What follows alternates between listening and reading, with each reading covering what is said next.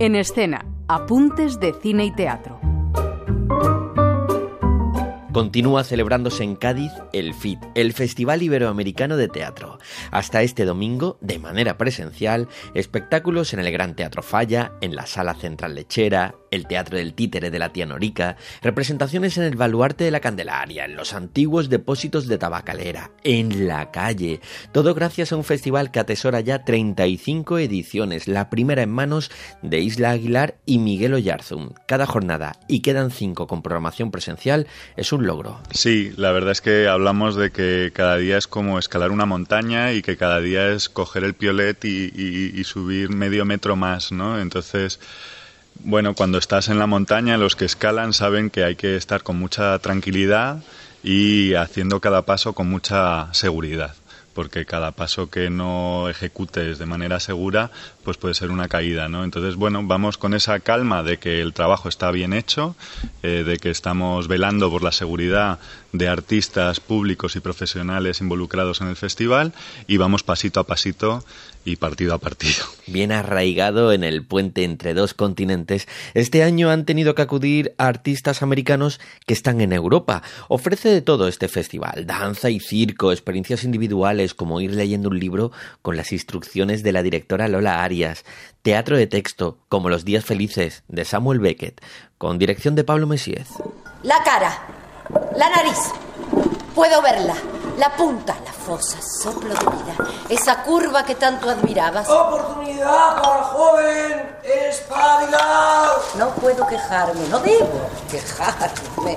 Tanto que y a ver y a ver cómo resuena. Es, es lo que tiene de maravilloso la obra y, y, todo Beckett es que son obras que son caja de resonancia, son obras que dan mucho espacio con signo muy abierto, entonces ahí entra todo, entra entra el presente de cada uno, de alguna manera todo lo toda interpretación que uno haga de lo que ve es proyección de, de la propia subjetividad, ¿no? Y, y, por eso creo que por eso creo que todavía tiene vigencia y seguirá teniéndola por siempre. Es lo que pasa con los clásicos, ¿no? Que nos dan espacio.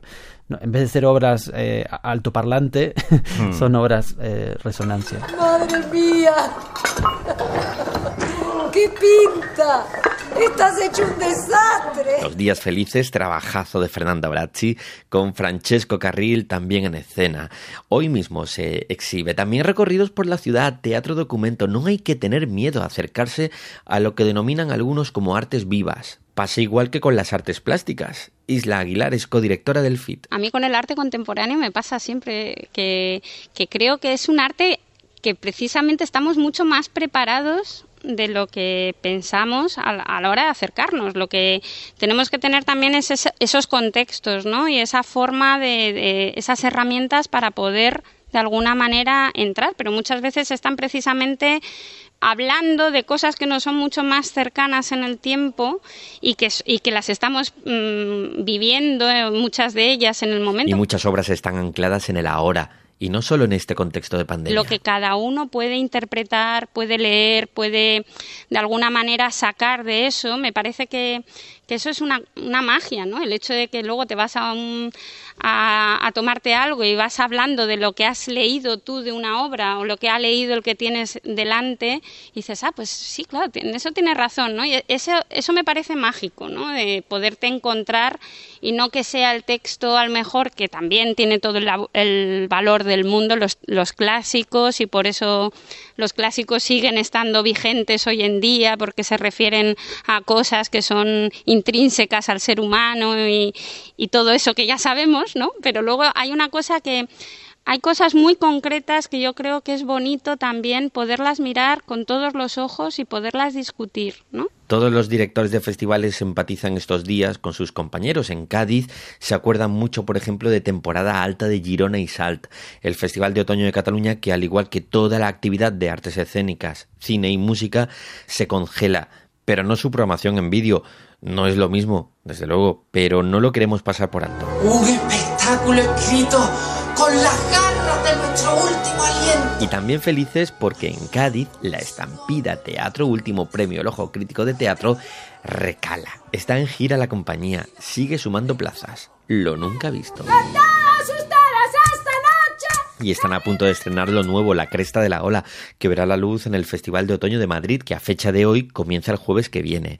Esta, la Estampida Teatro, es una formación en la que prima el acento andaluz.